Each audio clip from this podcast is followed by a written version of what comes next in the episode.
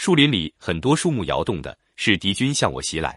在草丛中设有许多遮蔽物的，是敌人企图迷惑我；群鸟突然飞起，是下面有伏兵；走兽到处跑，是敌人大举来袭；飞尘高而尖的，是敌军战车向我开来；飞尘低而广的，是敌军部族向我奔来；飞尘疏散而细长的，是敌人在打柴；飞尘少而时起时落的，是敌人正在扎营。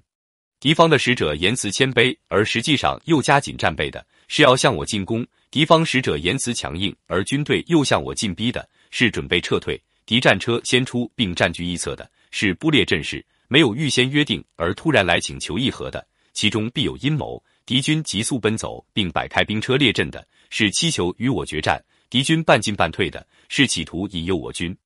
敌兵倚着兵器而站立的，是饥饿缺粮的表现。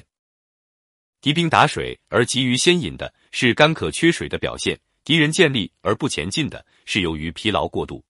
敌方营寨上有飞鸟停集的，说明下面是空营；敌营夜间有人惊呼的，说明敌军心里恐惧。敌军纷扰无秩序的，是其将帅没有威严；敌营旗帜摇动而不整齐的，是其阵型已经混乱；敌军官吏急躁易怒，是敌军过度困倦；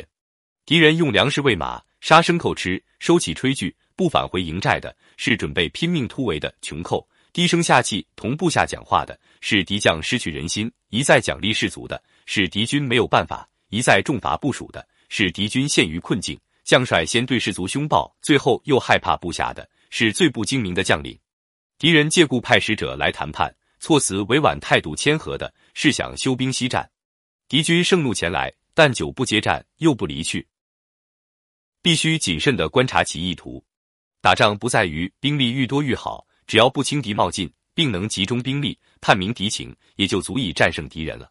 那种无深谋远虑而又轻敌的人，势必成为敌人的俘虏。将帅在士卒尚未亲近依附时，就贸然处罚士卒，士卒一定会不服，不服就很难使用。如果士卒对将帅已经亲近依附，仍不执行军纪军法，这样的军队也不能用来作战。所以要用文的手段。即用政治道义教育士卒，用武的方法，即用军纪军法来统一步调，这样的军队打起仗来就必定胜利。